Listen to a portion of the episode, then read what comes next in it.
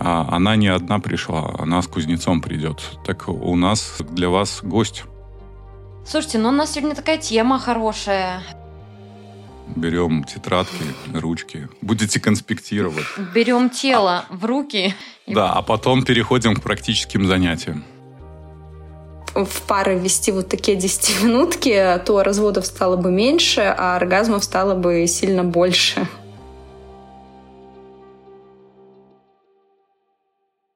Разговорчики по Фрейду. Подкаст психологов. Женская и мужская позиции. Все, как мы любим. О важном по делу.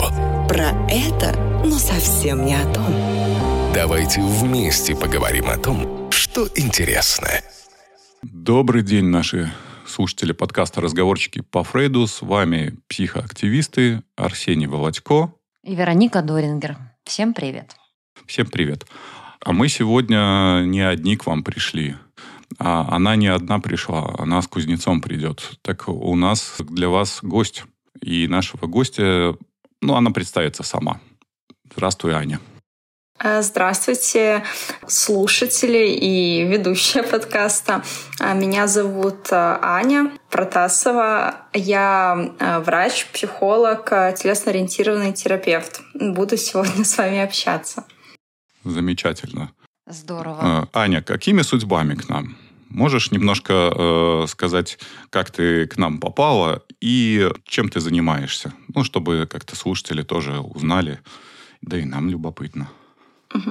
А, так, ну как попала? Изначально попала в медицинский э, университет. Я тоже из Беларуси. а, Закончила Белорусский государственный медицинский университет а, в Минске а, на факультете стоматологии. А, Прошла интернатуру, поработала в клинике детским стоматологом, и как-то меня начала больше увлекать а, психология. Я прошла уже потом, переехав в Москву, переобучение на психолога, потом еще одно переобучение на телесного терапевта. А, И в итоге вот сейчас уже два года работаю именно в этом направлении телесно-ориентированной терапии. А где училась? А, Академия доп. образования ДПО. Так мы земляки. Да, да, я знаю. Поэтому я так э, и рада. Это тоже мой первый подкаст э, в качестве вообще участника где-либо. Поэтому я вдвойне даже рада, что это с вами. Аня скромная, она у нас блогер-миллионник, 4 с лишним миллиона подписчиков на минутку. Ну да, это тоже это эм, такой дополнительный фактор, э, который пришел вследствие моей учебы в медицинском, потому что я тогда завела блог, э, начала рассказывать э, ну, все, что мне тогда казалось интересным и новым э, в медицине. И вот таким образом он сейчас уже стал большим самостоятельным проектом.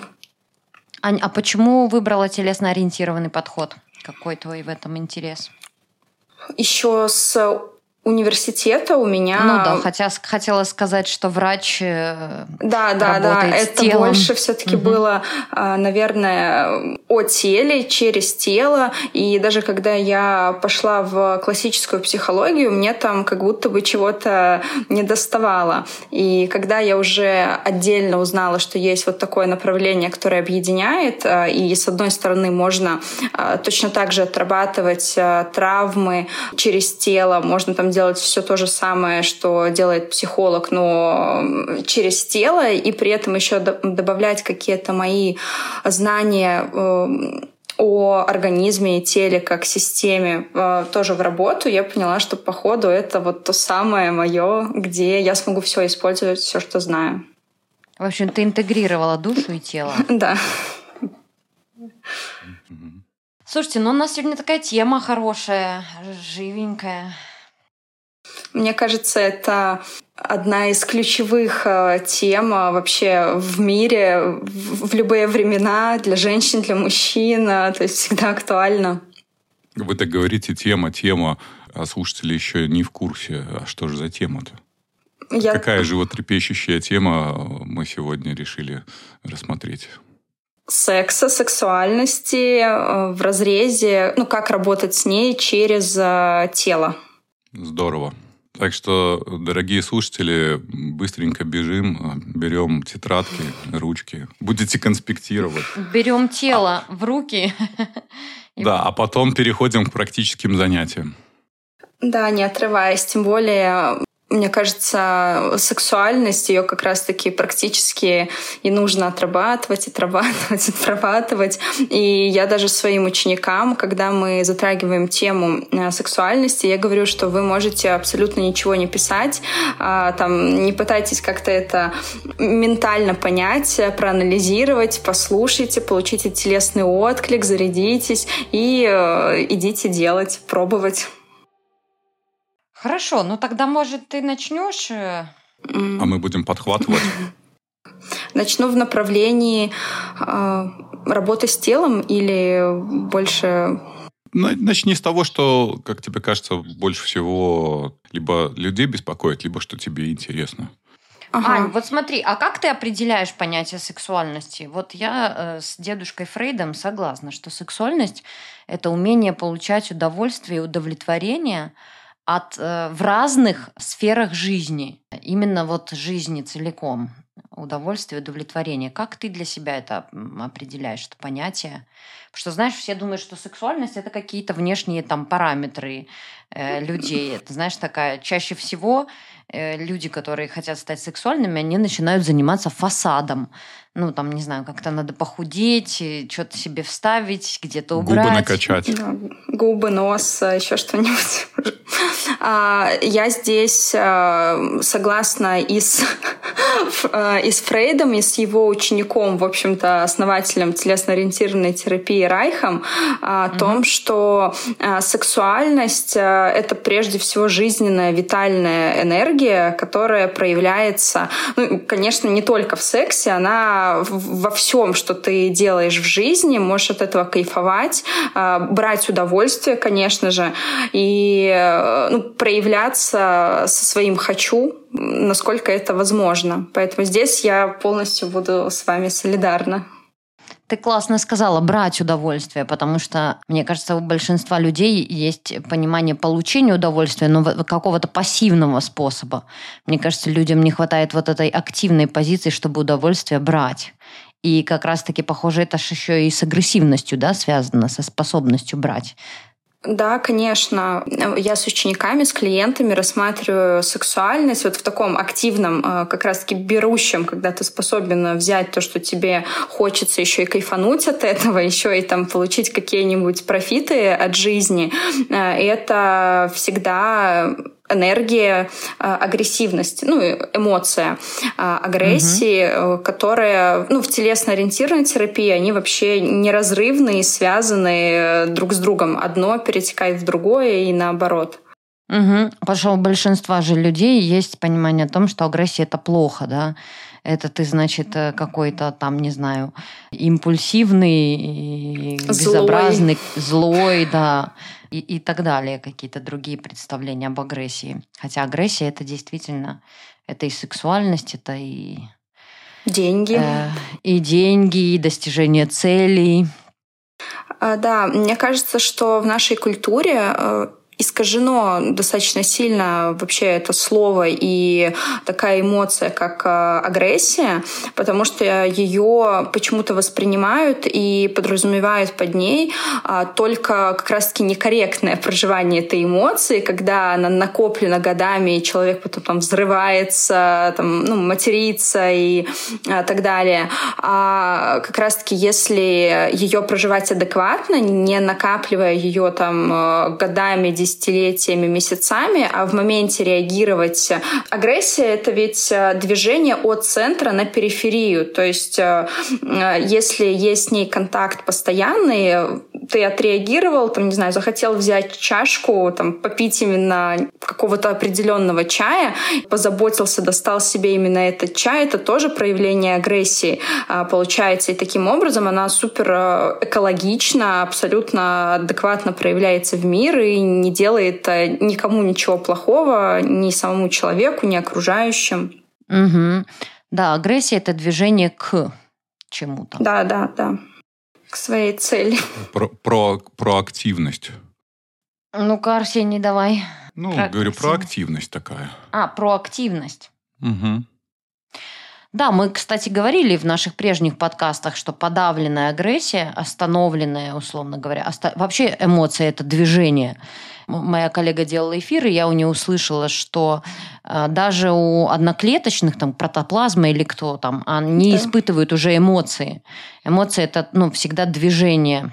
Эмоция регулирует, там, мы сжимаемся, э, мы там, не знаю, расслабляемся, мы застываем или наоборот, мы становимся плавными.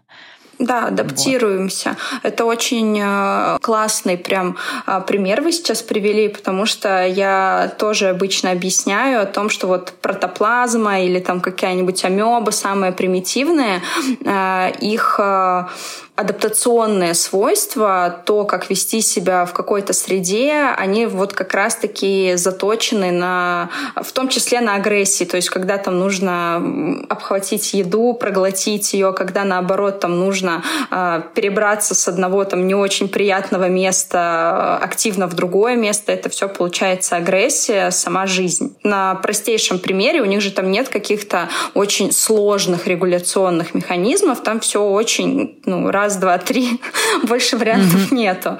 Поэтому да, очень хороший пример. Супер, слушай, точно, ты же врач и прям можешь как-то точно знать. все- Можешь на пальцах и на градусниках все рассказать.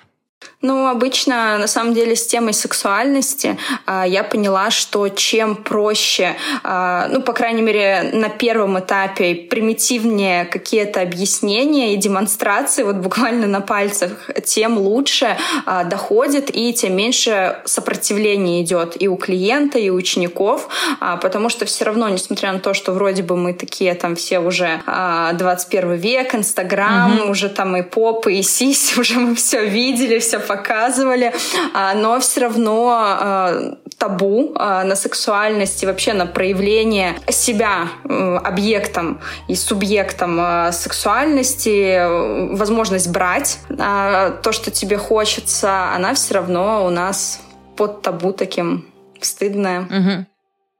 Слушайте, девчонки, но вот э, как-то брать в отношении мужчины как более-менее так укладывается в некую логику, да? А, а если женщина, то вот это же... Я сейчас это буду периодически озвучивать э, какой-то голос из зала, да, или Мгм. какой-то немой вопрос, который может возникать в этой связи. Это не значит, что я разделяю на 100% эту точку зрения, а скорее я бу- буду периодически озвучивать какие-то альтернативные мнения. Ну, окей, там мужчина, вот он берет, э, вот его сексуальность такая, он там и деньги зарабатывает, все хорошо. А если женщина будет такая э, очень сексуальная, то что же это? Она же будет выглядеть как э, какая-то неприличная женщина.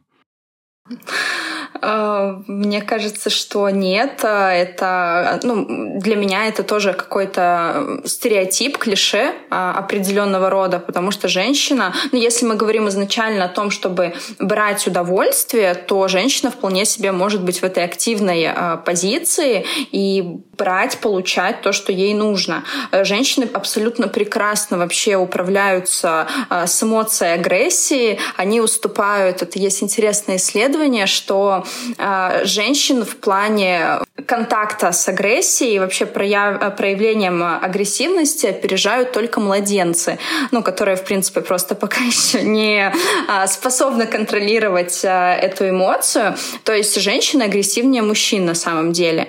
Поэтому все прекрасно у женщины с зарабатыванием денег, и э, вполне себе можно быть очень проявленной, э, такой яркой женщиной. А почему нет? То есть э, по исследованиям получается, что женщины более агрессивны, но э, в реальности мы видим, что женщины лучше справляются с этой агрессивностью. Я думаю, что социальный контекст Да, накладывает на женщину, на ее проявленность э, определенные ограничения, да, потому что есть стереотипы социальные и не только, которые вот эту истинную природу, ну, как-то регулируют, к сожалению. А, ты, Арсений, говорил про секс, а мы говорили про сексуальность. Но если ты говоришь про женскую агрессию, что типа относительно мужчины это нормально брать, то мне кажется, женская агрессия э, в плане брать выражается в том, что женщина выбирает, э, с каким партнером ей быть и в каких отношениях. Ну, что э, тебе как мужчине кажется, что ты выбираешь. Мы, кстати, с тобой говорили об этом, что на самом деле выбирает женщина, что она все же решает, да, нет, э, пускать тебя, не пускать, там, не знаю, рожать от тебя детей или не рожать. Ну, я же как мужчина-психолог в курсе э, этой парадигмы, что на самом деле выбирает женщина. Угу. Я же не нахожусь в плену иллюзий мужчин, что они выбирают. Ага. Но твои вопросы из зала э, с мужской точки зрения, ну, правда, любопытны. Угу. А ты сам что думаешь про женскую сексуальность? Ну, я, конечно, все равно в первую очередь буду обращать внимание на то, что назвали фасадом, возможностью и способностью достаточно ярко проявиться, ну, то есть быть заметной, раз, а во-вторых, но достаточно заметной, потому что когда, ну, как-то слишком Э, заметно, когда вот это э, слишком много э, яркой боевой раскраски, макияжа, огромные губы и прочие вещи. А это, конечно, скорее так немножко подпугивает, напугивает. То есть ты будешь, мне кажется, здесь важно развести понятие сексапильности и сексуальности, потому что, ну, все же то, что ты описываешь, оно, наверное, относится, мне кажется, больше к сексапильности. Ну, ну и да. сексапильность у нас э, здесь тоже диктуется социальным контекстом. В 60-е годы это одни женщины, в 2000-е это другие, сейчас какие-то третьи, ну, в общем, каждое поколение. Как и сама мода, сексапильность тоже ею подвержена. Не знаю, а ты как думаешь, Ань? Да, вот э, буквально несколько дней назад мы затрагивали с коллегами эту тему э, с точки зрения э, именно телесной терапии, потому что наше тело, ну и вообще вот то, что мы с ним делаем, в общем-то, подгоняя под определенные какие-то рамки, вот сейчас мы как раз затронули тему женщин, того там, что губы, нос, грудь. Интересно так получается, мы сопоставляли несколько поколений, что исходя из того, что является наиболее значимым для социума в определенный период. Ну, например, сейчас вот объективно э, время социальных сетей, когда хочется говорить, привлекать к себе внимание, там, ну, говорить что-то не глупое, желательно еще такое интересное. И вот э, тема с тем, э, чтобы увеличить себе губы в телесно-ориентированной терапии, это напрямую потребность увеличить значимость сказанного и обратить внимание на ну, на слова, которые ты говоришь, на речь, которую ты произносишь. То есть настолько там прямое, очевидное идет а, совпадение того, что вот а, женщины делают с красотой. На самом деле потребности такие более глобальные и полностью социально подстроены под, под социум. Mm, как интересно. Угу. Вот, по поводу того, что, в принципе, мужчины, они хоть и обращают внимание на фасад, вот, а, как а, все таки выбирая э, самку, но если вот мы там сейчас будем переходить уже все таки там в контексте именно секса, то все равно мужчина, он а, выбирает себе вот женщину, самку, не головой, не интеллектом. И поэтому, конечно же, вот эти вот внешние проявления, это ведь тоже проявление здоровья. То есть там, опять же, вот если бы а, возвращаться в телесную терапию, там, например, бедра такие большие, это красивые, это показатель того, что женщина может родить а, спокойно там, здоровых детей. Да, да, угу. детей. Там грудь угу. большая, она ведь тоже, ну, как бы может их выкормить, может там и одного, и двух сразу, и вообще все прекрасно. И то же самое, вот, ну, вроде бы мужчин сейчас хейтят за то, что вот вы там на внешность внешность падки, вы там не смотрите в душу. Но на самом деле это ведь э, эволюционно очень э, отработанный процесс, и ну, не просто так они-то смотрят на этот фасад. Угу. Ань, ну ты как телесно-ориентированный терапевт же э, хорошо понимаешь, что трансляция здоровья, ну она же не вербальная, она же да, в движении. Э, можешь что-то про это сказать? Да, да, могу много об этом говорить. Да, потому что мне кажется, ну, все же проще, э, и это такой более простой способ движения ну, к сексуальности с помощью дополнительного улучшения себя, а, и гораздо более сложный способ, ну там вот как раз-таки через телесность, э, через э, собственную эмоциональность. Да, ну, э, мне кажется, здесь можно сразу вот и для слушателей обозначить, что, э, во-первых, э, психика и тело, они вообще неразрывно связаны.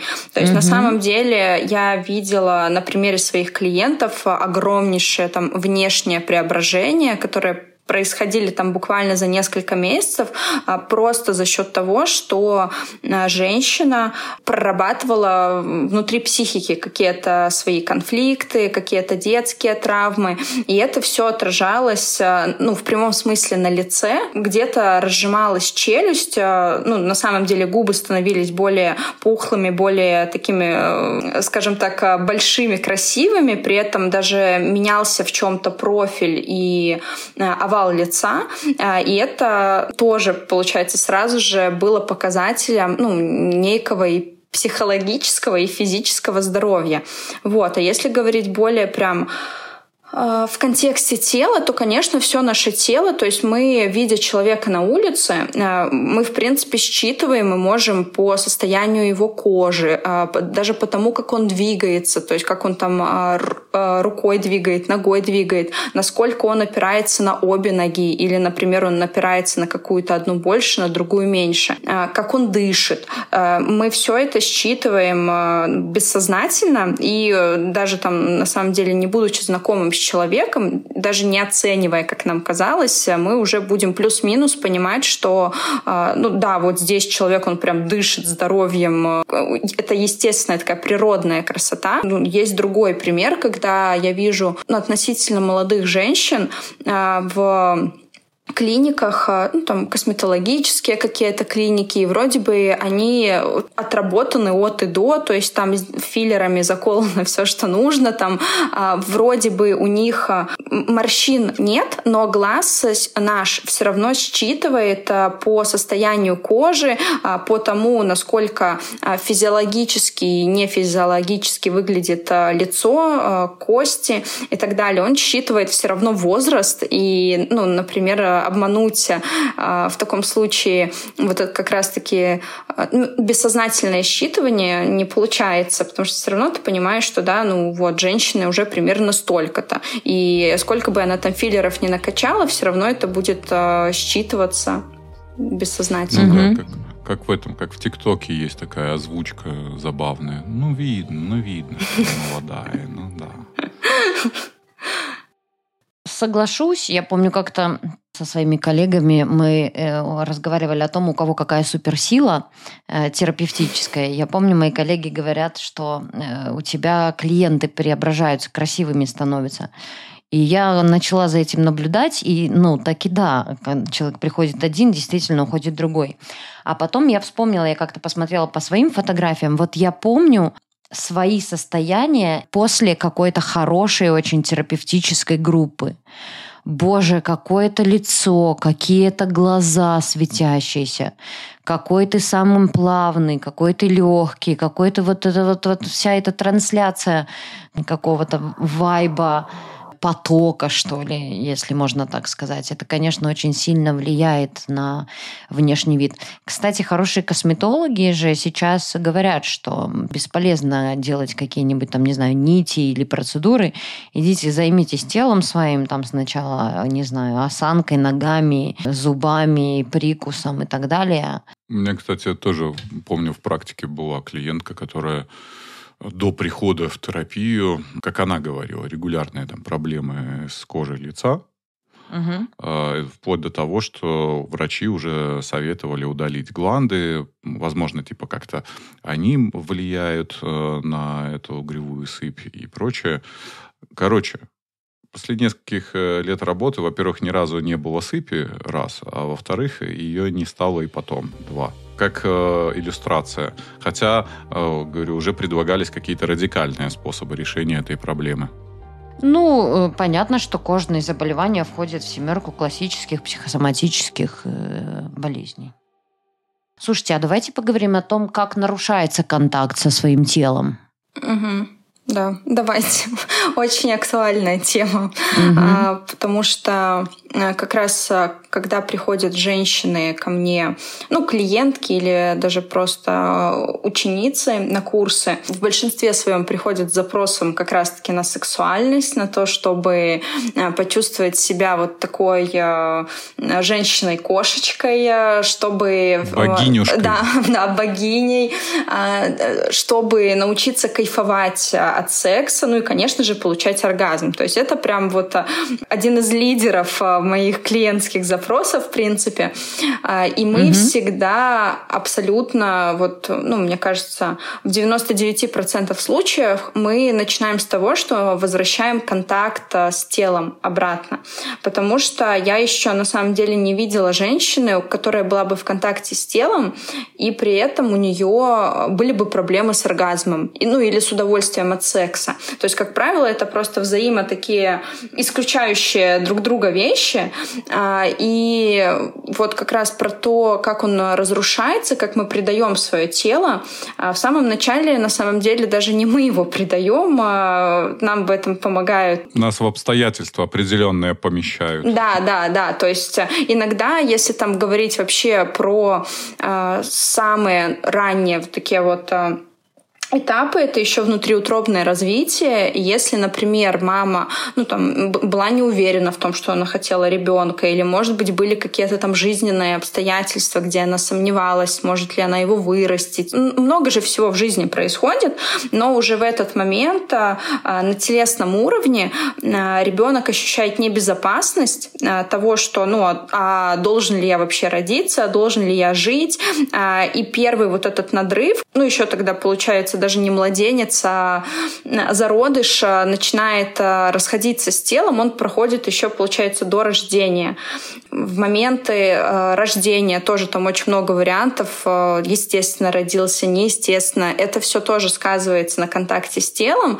Вот. Ну а дальше на самом деле там начинается сказка, потому что обычно мы с клиентами, когда начинаем так раскапывать, накидывать варианты о том, что а как ты думаешь, мама мама всегда угадывала, когда ты хочешь там есть, э, когда ты хочешь спать, э, когда у тебя там болит животик и нужно там э, что-то сделать. Ну, конечно же, нет. Тут э, никто, мне кажется, наших мам не учил, э, как это правильно замечать, как э, там что нужно делать. Более того, Аня, были же такие, ну, в разное время какие-то книжки либо идеи, как нужно обходиться с детьми. Ну, да. Ну, например, было одно время, что дети должны питаться строго по времени, да, по, по часам, да, да. да. Не брать детей И неважно, на руки, там, кричит ну, да. он, не кричит, он должен получать пищу строго по часам. И были женщины, которые, например, придерживались э, этих идей и кормили своих детей исключительно по расписанию. Да, и вот как раз это кормление, по-моему, через каждые три часа что-то там говорили, что угу. нужно вот кормить. Да, и это на самом деле разрушение контакта с телом а, абсолютное, потому что ну, каждый ребенок уникален, то есть кто-то там хотел есть а, там каждые полтора часа, кто-то там скорее всего больше, а, и в итоге младенец растет, и он уже подрастает, ну а это мы только питание там потрогали, а там очень много еще других факторов. Или вот культура пеленания. Да, когда... Которое тоже на постсоветском пространстве довольно распространенное явление было. Сейчас не знаю, насколько там пеленают, но раньше, в советское время, прям практически все были запеленаны. Да, с пеленанием э, это вот как раз-таки в тему э, агрессии очень э, влияло, потому что младенцы, они же проявляют свою агрессию как раз-таки там, ой, я схвачу машинку, или я там перевернусь на животик и поползу, то есть все поползти, пойти, дойти до какой-нибудь цели, по пути упасть, биться ногами, дрыгать, когда лежишь, это все естественно. Кричать. Да, кричать, кусать. А это кусать. все естественное угу. проявление. Да, да даже, св- даже свою ножку погрызть, это да. что кайф младенца. Да. А, а пеленание, они лишали э, этой возможности вообще абсолютно. И изначально у ребенка формируется уже убеждение, что я там агрессивный, э, что-то берущий, хватающий или там куда-то идущий, э, это уже плохо, маме это не нравится. Ну, а как бы мама на тот момент это весь мир, поэтому если маме не нравится, ну, всему миру не нравится, поэтому я таким не буду. Вот, и, конечно, там уже даже вот в этот период, это там полтора года, два года, а, там уже происходит достаточно часто у многих а, полное выключение телесных своих каких-то ощущений и желаний. То есть э, дети просто не доверяют тому, что они хотят делать, как они это ощущают, ну и там дальше просто это только усугубляется в подростковом периоде. А, вот, а дальше там, как, как я смотрю, как постарше, э, история высаживания на горшок и приучения к горшку. Это что же для некоторых становится прям камнем преткновения и серьезной проблематикой. Ну, когда, например, родители слишком спешат, пытаясь там высадить на горшок, и для ребенка весь этот процесс начинает выглядеть как стресс. А, и потом в будущем опять происходит этот рассинхрон, когда они уже вроде, уже вроде все нормально, а стали постарше, у них эти проблемы возникают, там, непроизвольное мочеиспускание и прочие эти вещи.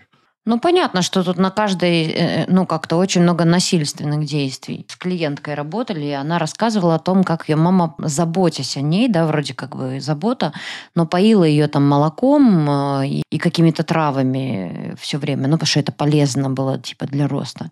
Она рассказывала, как она зажимала. Ну, то есть маму-то оттолкнуть нельзя, мама взрослая, да, приходится, ну, как-то вот эту свою агрессию останавливать и зажимать тело, Э, становиться нечувствительной. И вот, э, кстати, как мы теряем телесный контакт и как мы его восстанавливаем. Восстанавливаем через э, присвоение эмоций, условно говоря, чтобы восстановить контакт с телом, отвращение нужно почувствовать.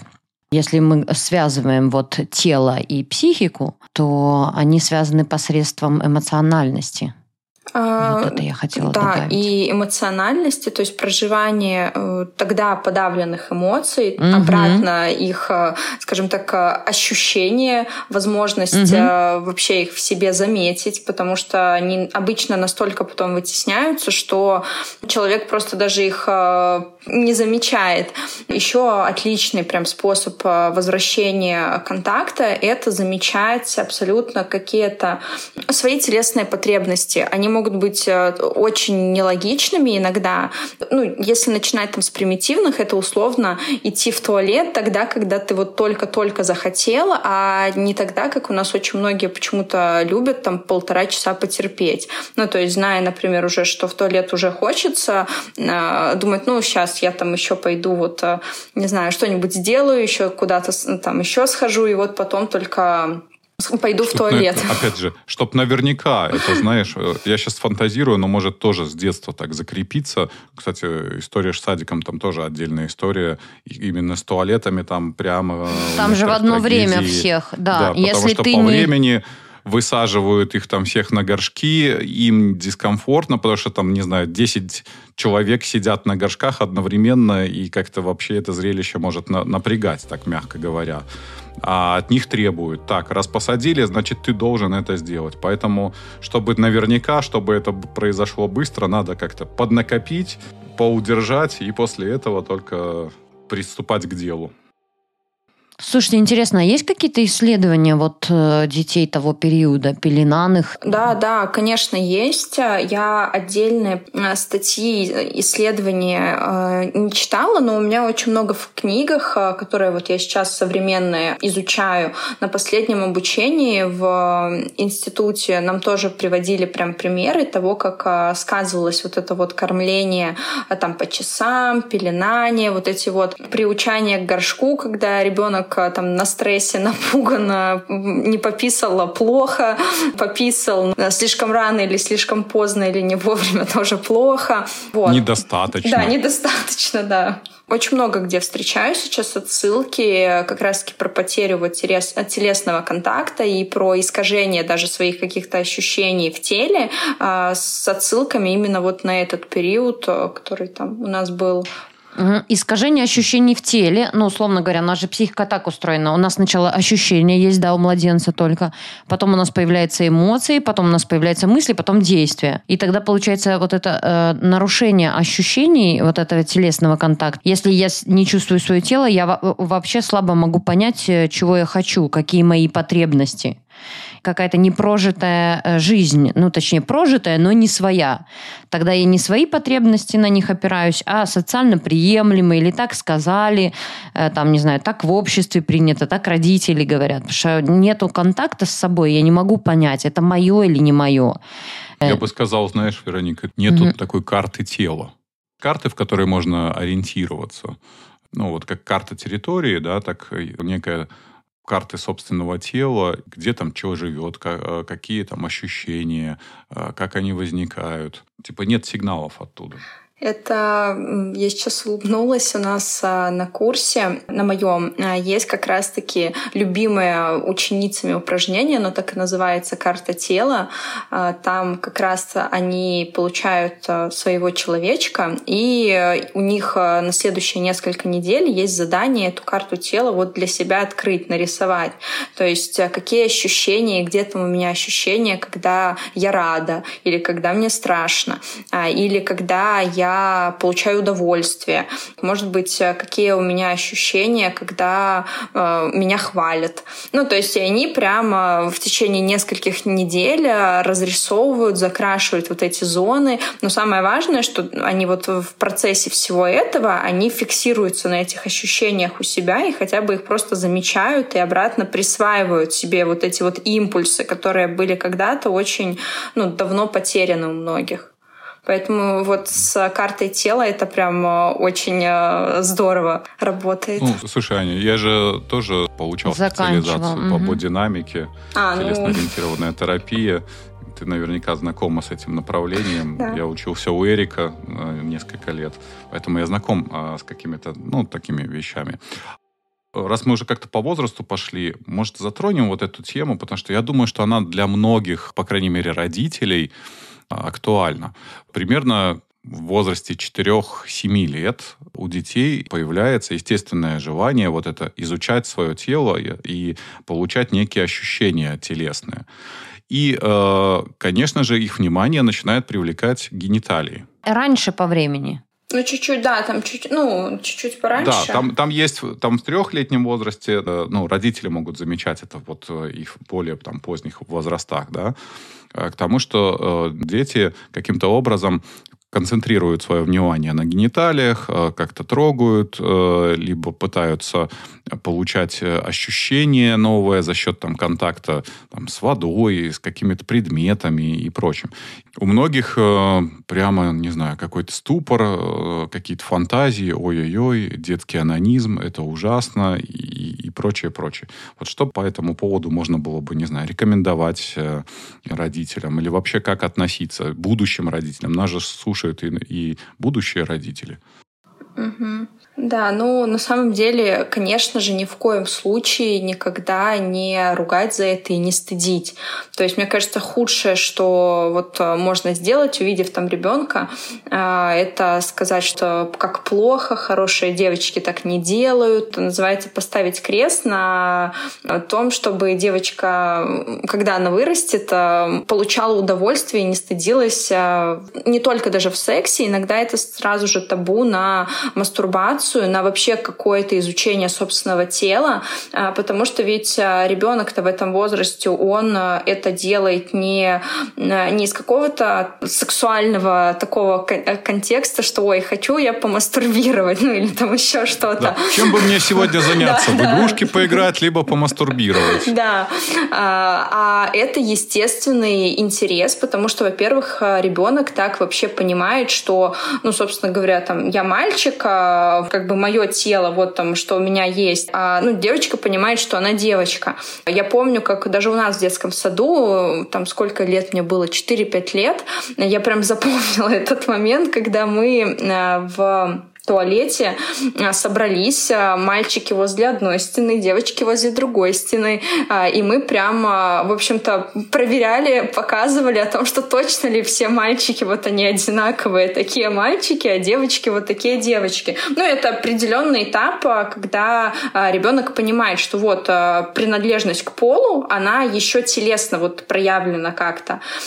И желание изучить здесь половые органы, понятное дело, оно относится и к вот этому интересу к отличиям, к половым органам, но это, в принципе, а, распространяется на все тело, что изучить свое тело, узнать, а, почувствовать вот где-то как раз-таки это удовольствие, потому что это же телесно очень приятное ощущение для ребенка. И то, что он замечая, а, что где-то вот там ему более приятно, чем во всем остальном теле, он абсолютно естественно хочет это ощущение, ну, как-то для себя зафиксировать. Да, зафиксировать а, и э, ну, ни в коем случае просто это не пресекать, не говорить там убери руки, накажу тебя и вот так далее. Я думаю, что вот эти сильные эмоциональные реакции родительские, когда мама э, зашла в комнату и, боже мой, что ты делаешь, это в первую очередь связано со стыдом мамы. И у нее это вызывает огромное чувство стыда, эта тема, и, соответственно, это чувство стыда она пытается навязать э, ребенку, э, и ребенок видит э, этот ужас на материнском лице, видит ее реакцию и понимает, что что-то произошло страшное, ужасное, непоправимое. Все же, мне кажется, как-то уже больше родителей, гораздо больше литературы и всякого просвещения на эту тему.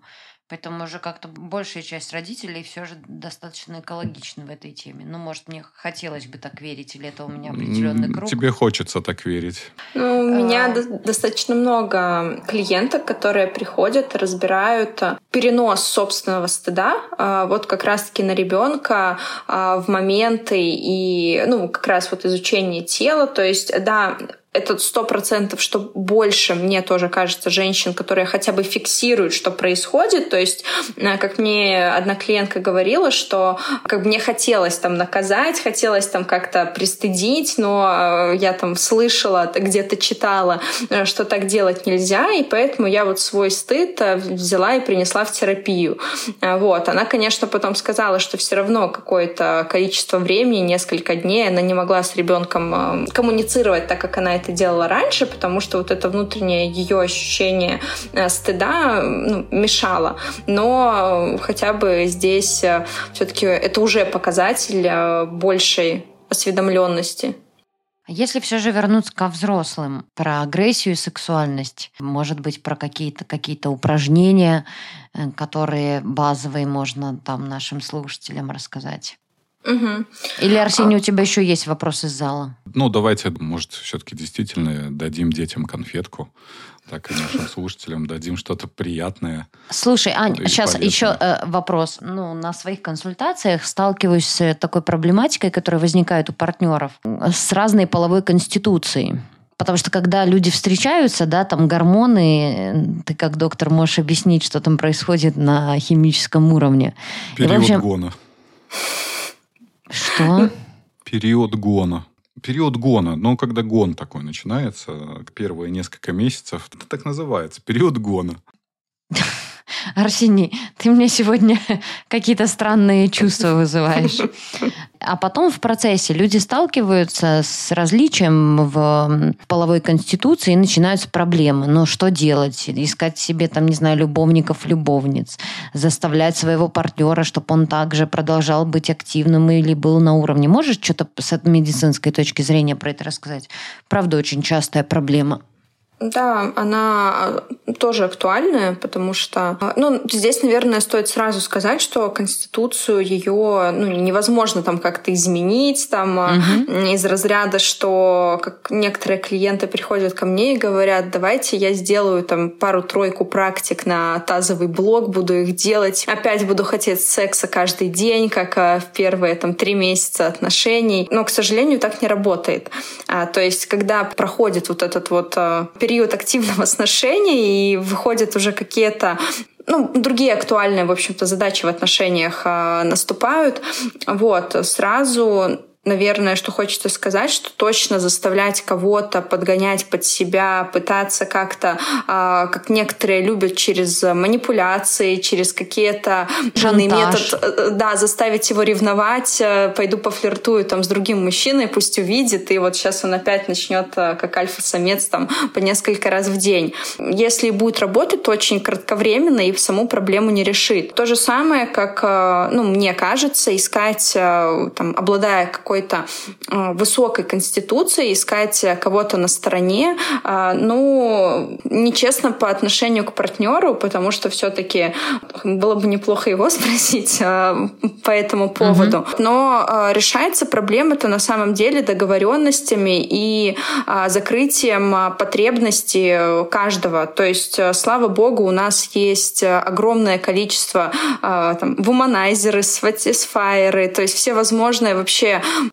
игрушки. Плюсом а, сейчас а, есть огромное количество направлений. Вот, кстати, для пар а, есть специальные сексуальные даже центры, где обучают пар, как взаимодействовать друг с другом, как доставлять удовольствие. И при этом один человек, да, он не включается в секс, то есть он может там делать массажи разного вида, он может там еще что-то делать, а второй человек там с более высокой конституцией вот как раз-таки получает там уже сексуальное удовольствие, оргазм, оргазмы и вообще прекрасно себя чувствуют.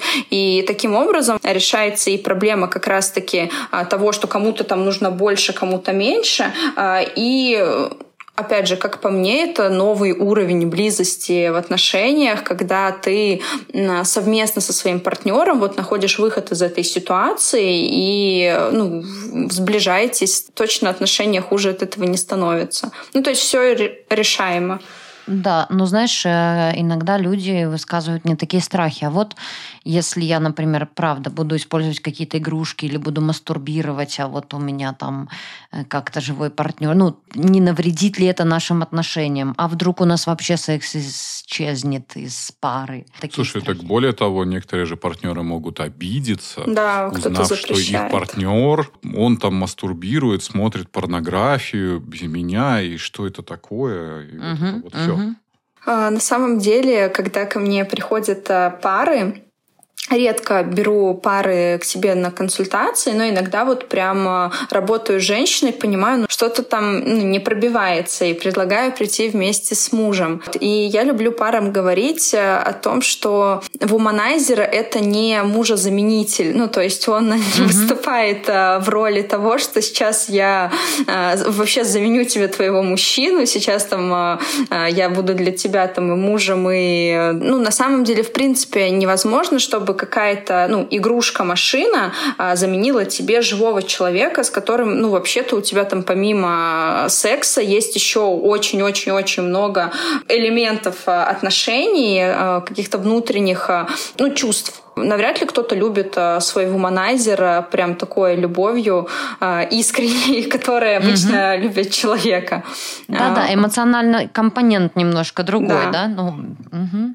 А, ну, конечно, здесь а, нужно разбираться и работать а, уже вот с партнером, который ну, видит конкуренцию в уманайзере или еще в чем-то. То есть понимать, откуда вообще растут ноги и работать уже вот с этим. Угу. Слушай, а еще знаешь, есть же различия как-то заниматься сексом, как бы это сказать, чтобы не звучать поэтично, заниматься любовью или заниматься сексом. Что иногда вот в этом есть различие у мужчин и у женщин.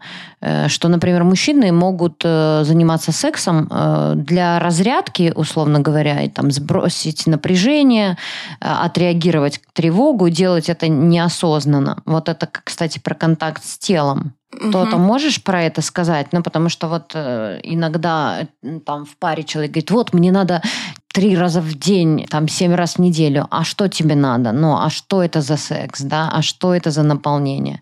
И часто бывает такое, что это вообще не секс, как э, секс, сексуальность, получение удовольствия, а как раз-таки способ отреагирования каких-то внутренних переживаний. Я вспомнил уже, это было в фильме «Волк с Уолл-стрит», когда там два главных героя общаются, и один другого спрашивает, а ты анонизмом занимаешься? Он говорит, ну да, иногда. И он говорит, минимум типа три раза в день, иначе у тебя башню снесет.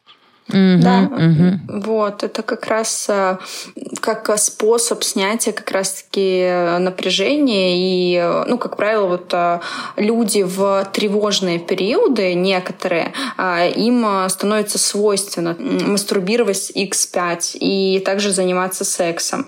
И, ну, на самом деле вообще оргазм такая вот вещь, про нее очень много писал Райх, более того, он на этом всю телесно-ориентированную терапию построил, о том, что оргазм, он является на самом деле обязательным компонентом для нашей психики, для того, чтобы сбросить э, напряжение, которое мы накапливаем угу. даже не в каком-то там, ну, патологическом количестве, ну, а глобально мы взаимодействуем с миром, и у нас э, собирается вот эта вот непроявленная какая-то реакция, она все равно всегда есть. И оргазм является ну, чуть ли не вообще уникальным приспособлением нашего тела, когда на самом деле да, сбрасывается напряжение, расслабляются мышцы, улучшается кровообращение. Часть а, процесса а, секса с точки зрения физиологии и вообще оргазма, она, конечно, есть, и она ну, не только там мужчинам свойственна, для женщин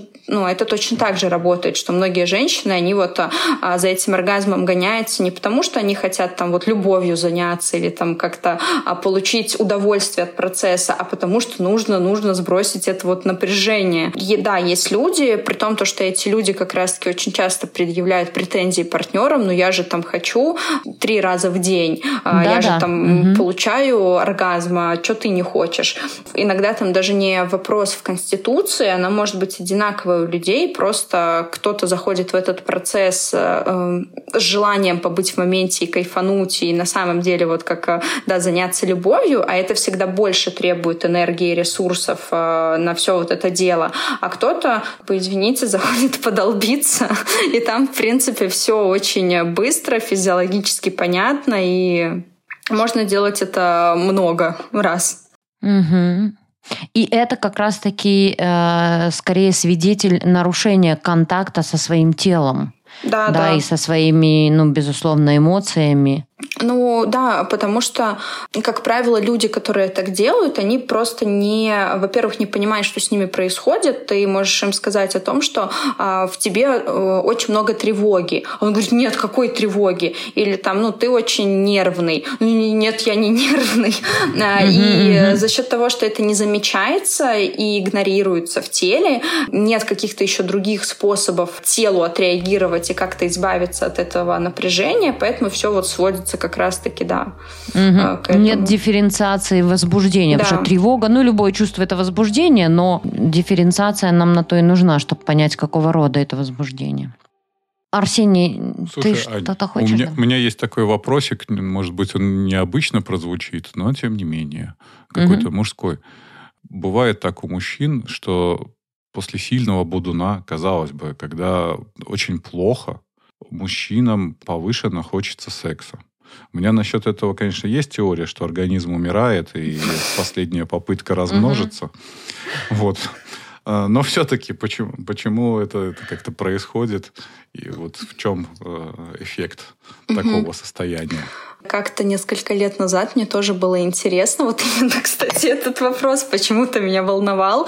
А, я читала исследования, потом еще спрашивала своих учителей. Но на самом деле а, идея вот с тем, что, да, ядовитые а, продукты распада этилового спирта, они все-таки оказывают влияние на головной мозг и вообще на все тело в целом. И на самом деле тело может так предполагать, что конец уже близко. И... То есть все-таки тело понимает, меня отравили, я могу умереть. Ну, это один из, а, это сто процентов влияет, один из основных а, факторов, потому что, например, есть а, еще такое мнение, что поскольку этиловый спирт, он распадаясь, выделяет огромное количество энергии, ну и, в принципе, желание там двигаться, то есть почему люди, когда пьяные, не агрессивные в своем большинстве.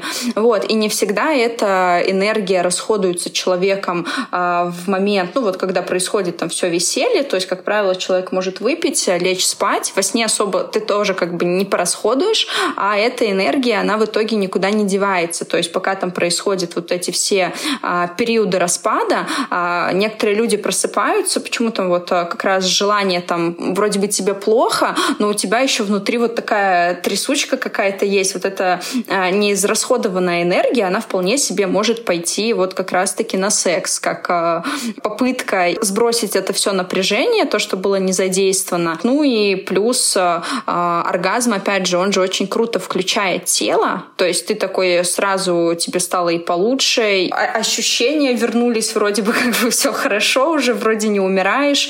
Вот, поэтому, мне кажется, это несколько аспектов наслаивается и получается... Но там же идет снижение, там же влияет он на дофаминовую систему. Да, да, да, там выходит э, огромное количество э, дофамина, серотонина, то есть все лучшее. Да, и то, что э, называется посталкогольной депрессией. И мне кажется, ну вот как раз-таки оргазм, это попытка выровнять немножко это состояние, ну, систему эту. Так, выйти из ямы такой, да? Да, выйти из дофаминовой ямы. Ну что, может, перейдем тогда к парочке упражнений. Видите, мы немножко так смешивали сексуальность, секс, да, какое-то раннее половое развитие. Ну, мы хотели как можно больше затронуть э, всяких вопросов. Аня у нас не каждый день, поэтому хочется побольше и узнать, и задать вопросов, и поговорить. Э, кстати, наши дорогие слушатели, как вам формат? Если как-то понравился, зашел, то мы можем повторить какой-нибудь опыт. И Ане понравилось. Всем как-то понравилось, то почему нет? Мы можем какие-то отдельные потом моменты рассматривать. В Телеграм-канале есть обратная связь, и люди могли бы задать вопросы, и у Ани могли бы, и мы бы могли на них подробнее становиться. Ну да, Аня, у тебя же и на канале много всякой интересной информации, и наши подписчики могли бы тебя находить у тебя? Да, на самом деле у меня вот в телеграм-канале очень много как раз просто видео, бесплатных каких-то практик, всевозможных а, там упражнений простых, ну, для которых не нужна какая-то особенная подготовка, которую можно сделать. А, в том числе, кстати, вот а, то, что связано с сексуальностью, у меня есть несколько простых упражнений. Они, как правило, даже воспринимаются вначале женщинами несерьезно, потом, как показывает практика, когда они видят результат результат, они уже начинают э, понимать, что происходит. Одно из таких упражнений — это импульсивный э, танец э, тазом. Э, суть э, упражнения включить себе э, какую-то, э, ну, такую максимально э, природную, э, зазывающую музыку. То есть очень любят барабаны включать, вот э, прям такое, Что-то чтобы такое это было... земное, да, соединение с Да, да, да, да. Э, Вот такое прям природное, первородное, я бы сказала, что-то. И задача постараться вначале э, начать э, танцевать и двигать э, только тазом, при этом не используя какие-то заученные, знакомые движения. Ну, то есть э, сделать э, вот эти вот э, тазовые движения максимально идущими от тела, импульсивными, которые нельзя контролировать. И э, потихонечку, с течением практики, вот, вот эти движения и ритма распространять от таза на все тело. Э, и в итоге в конце практики практике все тело должно, скажем так, танцевать вот этот импульсивный танец, э, танец проявленности, его еще называют сексуальности. Э, то есть э, здесь суть в том, что именно таз задает ритм, какое-то определенное движение. Именно в тазу, как правило, женщина больше всего ощущает вот свою притягательность и считает это центром своей сексуальности. И если отключить голову и на самом деле отдаться вот этому танцу, то ощущения в конце, конечно, прям отличаются от того, что было в начале. Кстати, в бодинамике же таз рассматривается как как раз энергетический да, центр. Да, да, да, это, это в принципе так и есть. Ты сказала э, ключевое слово «отключить контроль». Мне кажется, вот как раз-таки сексуальность и контакт с телом очень сильно связан с, с этим, с, с контролем да, я очень люблю шутить по поводу головастиков. То есть головастики — это люди, которые э, максимально а, живут а, в голове. То есть они продумывают каждый свой шаг. Они даже любят головой на самом деле, выбирают мужа себе головой. Таких людей я как телесный терапевт очень легко замечаю просто даже а, потому, как они выглядят, потому что ты смотришь на человека, и есть ощущение, что абсолютно вся энергия, она у него собралась вот в области головы. Они, конечно, конечно, очень умные, а, но в плане ощущений в теле и контакта с телом там, конечно, все очень сложно, а, потому что заставить э, такого головастика отключить голову и не анализировать, там, как я выгляжу во время секса, а вот э, там с этого бока, а видит ли он мою складку. Mm-hmm. Но это очень сложно. То есть таких людей, как правило, вот нужно прям переучивать и а, заново открывать им контакт с телом. И поэтому для них вот такие упражнения упражнения, там, где вроде бы ты ничего вообще сложного не делаешь, а более того, им очень сложно не думать, а, потому что там голова отключается и нужно очень инстинктивно двигаться. А, для них это вот прям хороший старт для того, чтобы потихонечку начать вот этот вот контроль отпускать. Угу. Ань, ты сказала про женщин, а я вот как женщина э, хочу вам сказать, что очень э, мало качественных любовников. Вот. Ну, в том плане, что мужчины же вообще очень сильно головастики, да. И, кстати, они к женщинам тянутся за вот этим умением там, научиться этому удовольствию.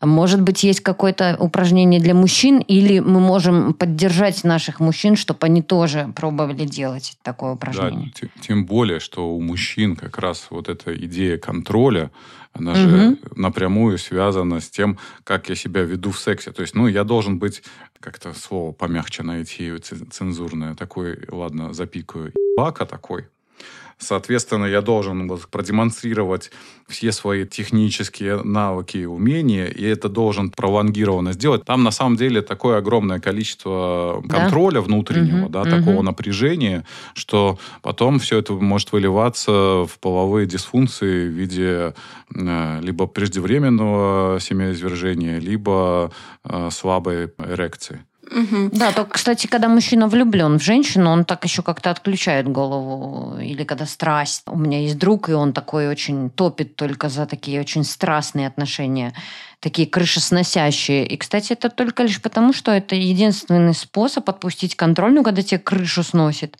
и отдаться вот этой чувственности. Да, у мужчин, э, как правило, даже, ну, нельзя сказать, что больше, но это точно так же проявлено, как и у женщин. Э, я просто работаю только с женщинами, получается. То есть мужчины у меня, если появляются в клиентах, это За мужья... что ты нас обидела? Ну, Мужчины, видите, мы тут не при делах остались. Э, нет, на самом деле, э, на самом деле у меня достаточно же много подписчиков мужчин, э, по-моему, там 21% от всех. И я заметила, что даже если они не покупают, например, мои программы, и я их не беру в клиенты, они очень вообще прекрасно себя чувствуют там в моем телеграм-канале вот со всеми этими практиками. Они их переносят на на себя, но ведь ничем не отличается на самом деле от ключи голову. И есть такое очень интересное упражнение для мужчин, одно из любимых. Точно так же под э, музыку барабанов, что-то вот такое должно быть э, стимулирующее к действию, так скажем. Делать э, упражнение тазом, оно называется вращательно-поступательное, очень похоже на то движение, которое мужчина делает во время секса. Условно вперед-назад. Суть упражнения упражнение в том, чтобы мужчина вот его делал, абсолютно не думая головой, чтобы оно стало происходить абсолютно инстинктивно и ну, неконтролируемо. То есть, чтобы оно вот стало прям как, как мы дышим, естественным каким-то движением. А, и вместе с этим еще, как правило, мужчинам предлагается расслабить как раз-таки область а, ягодиц, область живота. Вот как раз-таки там же любят очень там пресс напрячь или втянуть живот максимально, ну, чтобы красиво это выглядело, делать это. А упражнение это наоборот говорит то, что расслабь там и живот, и ягодицы, абсолютно как бы а, отключи голову, и пусть это движение идет вот исключительно от таза, не из головы, не из каких-то там желаний, а вот сам таз как бы делает свое дело. Угу. В общем, смещаем фокус э, с головы в таз. Да. Э, Лайфхак для всех. Ну, видите, как мужчины такие пристроились где-то так э, сбоку на лавочке в количестве 21% и подслушивают эти разговоры. Думают, ну, что-нибудь и для себя найдем. Ну, видишь, мужчинам сложнее легали- ле- легализовывать э, свой интерес или свои сложности в этом, мне кажется, все-таки. исходя из вот этого стереотипа, опять-таки, мужик должен сильно ну да, быть. что типа как-то я должен быть все время в потенции некой. потенции. мгм. Ну и требования же к мужчинам, да, чтобы ты постоянно патентным был. Всегда был готов. Ты чувствуешь на себе это давление, Арсений? Да, я как пионер. Всегда. Меня подними в, ночи. Бой, завтра, да сейчас. Пожалуйста, я всегда готов. В любой момент. Так вот мужчины о себе и припиздывают. Накидывают на себя пуха. Ага. Только правда. Только правда. Ничего, кроме правды. А тебя, Арсений, как мужчину, вот женщин интересует э, тема сексуальности. Э, Женщины читают книжки. Вот давай, мы тут две женщины, а ты мужчина. Ты прочитал хоть одну книжку по сексуальности для мужчин? Ой, мне даже на день рождения подарили книжку о мужском здоровье. Там что-то. И там, там было несколько глав. И ты читал ее или на полку поставил? пролистывал. Слушай, ну, я как-то... У меня была бурная юность, и много возможностей экспериментировать. Я уже тогда как-то был и с психологией связан. Поэтому я практическими э, упражнениями занимался. Ну, так все занимаются практическими упражнениями. А книжку, я спрашиваю, читал какую-нибудь? Какую мне сейчас книжку? Мне 44 года. Книжку ты мне сейчас предлагаешь почитать. Да, на практику наложить какие-то теоретические, сделать э, свои упражнения осмысленными. Можно бесконечно упражняться, но без, как и любая телесно-ориентированная терапия без осмысленности, без осознавания, она же не рабочий инструмент. Ладно, это была минуточка шутки. Минутка троллинга, Мужчина, мужчины, мужчины считают, что им практики достаточно, а у женщин практики меньше, и поэтому э, женщины догоняются книжками, развитием, там, какими-то программами, э, любопытством к своему Слушай, ну правда же э, женская сексуальность устроена, ну, это как более сложный с точки зрения эволюции механизм, нежели мужской. И отсюда как-то и свои плюсы, и свои минусы. Ну, из-за того, что он более сложный, он, соответственно, ну, настраивается как-то сложнее. У мужчин как-то проще настраивается. А с другой стороны, у мужчин, если как-то сбой происходит, то ввиду как-то простоты самого механизма, то у них это как-то сразу сказывается на их там, возможностях. А у женщин нет. Э, Ну, ты сейчас говоришь про секс, а я Мгм. как акт, а я говорю все же не про акт, я говорю про сексуальность. Это про умение А, получать нет. Слушай, удовольствие, ну, доставлять я- я- удовольствие. Да, про, про сексуальность я, я понимаю, что я так немножко это, далек э, в этой теме. Я когда узнал, что оказывается там сколько, 6, 7 или сколько, 8 видов оргазмов существует. Я такой, боже мой, классификаций. Ну, исходя из э, моей какой-то практики, я сталкиваюсь ну, с мужским стыдом, ну, словно бы интересоваться темой сексуальности, как получать удовольствие, как доставлять удовольствие. Это что-то такое, ну, как бы, типа, не надо. Я вот Ну, так вообще ж тема секса Знаю такая основной механизм. Про нее сложно говорить, сложно предъявляться, э, сложно обсуждать в паре. Тем более в парах, э, которые прожили вместе какое-то время. Начнешь это как-то говорить, и партнер же там может обидеться, может не так отреагировать, э, посчитать, что, ой, там, боже мой, там, не знаю, какой-то извращенец, или, не знаю, какие-то э, мысли у него там, или у нее там совершенно дурацкие. И все, и останавливается этот процесс обсуждения, э, загоняется куда-то вглубь, э, ну, а дальше уже каждый идет какие-то свои фантазии, ну, как минимум, там, на порнографических сайтах, например, реализовывает. Ань, скажи что-нибудь на эту тему. Мне кажется, что с темой секса ее нужно обсуждать в паре, а, ну, так же, как любую другую тему. Потому что, конечно, во-первых, если в паре есть все-таки доверие между партнерами, а, если есть желание а, дальше вместе находиться в этих отношениях, то тему секса не удастся там ее куда-то задвинуть в дальний угол, не смотреть, не поднимать. Даже тема с тем, чтобы там замолчать, э, ничего не обсудить и потом пойти на порно-сайты, она ведь тоже ну, не постоянная. То есть это рано или поздно надоедает, это начинает э, переходить вот это вот недовольство, неудовлетворенность, она начинает э, переходить на другие сферы в отношениях, и ну, вдруг вроде бы потом приходят люди, говорят, ну, у нас все было хорошо, почему-то он перестал вообще приходить домой. Я спрашиваю, хорошо, это как? И говорят, ну, все прекрасно, мы только полтора года сексом не занимались. А, в принципе, вообще в остальном идеальные отношения. Поэтому, наоборот, чем больше проговаривается э, между партнерами тема и того, что возбуждает, и того, что э, там нравится, не нравится. Из моего личного опыта скажу, что у меня с моим партнером у нас даже есть вот э, такие э, 10-минутные, э, 10-минутки, я их называю после секса, когда мы просто делимся друг с другом о том, э, ну вот какие у меня были ощущения, потому что э, на самом деле мужчине безумно приятно всегда и ценно узнать узнать искреннюю обратную связь от женщины, а, что она вот ощущала, испытывала в каждый там конкретный момент. А, он делится со мной тоже какими-то вещами. Для меня это безумно ценно. А, поэтому, мне кажется, если бы в пары вести вот такие 10-минутки, то разводов стало бы меньше, а оргазмов стало бы сильно больше. Ну да, это тема, которая, э, как никакая другая, нуждается в том, чтобы говорить ее через рот. Да, в прямом смысле прям. Угу. Ну что ж, так вот незаметно пролетело уже больше часа. По ощущениям, оно бы могло еще э, на несколько часов затянуться, если бы не часы, которые все-таки показывают, что время идет. Слушай, Аня, как тебе у нас? Как тебе с нами? Мне, мне очень понравилась э, такая очень френдли обстановка и располагает к контакту. Вы, ребята, располагаете к контакту.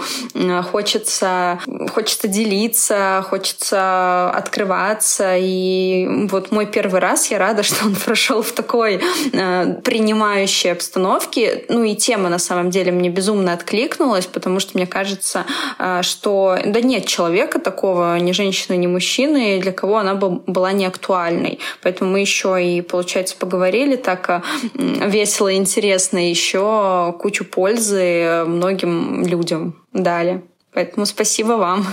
Спасибо тебе, что доверилась и выбрала нас как такой первый свой опыт. Да, спасибо тебе. Мы как-то не заходили в эту воду с Арсением, ну так вот, чтобы целенаправленно в эту тему. Спасибо ты нам. Ну так, может, там какие-то щиколотки э, немножко мочили. Да. Да, твоей ну... компании было сделать это, правда, очень как-то э, экологично, бережно.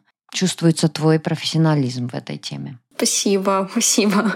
А, да мне кажется, на самом деле, что вот такой формат с приглашенными экспертами, а, он, а, он актуален, и вот мне кажется, если вам тоже понравилось, если подписчикам понравится, то это прям хорошо будет заходить, потому что, ну, мне было очень интересно прийти пообщаться с вами. Мне кажется, очень много экспертов, которые есть что сказать и которые хотят точно так же общения. Э, и вот с удовольствием будут разбавлять. Ань, придешь к нам еще? Да, вообще. Я с радостью. Какую-нибудь горячую темку выберем еще. С радостью будем приглашать тебя.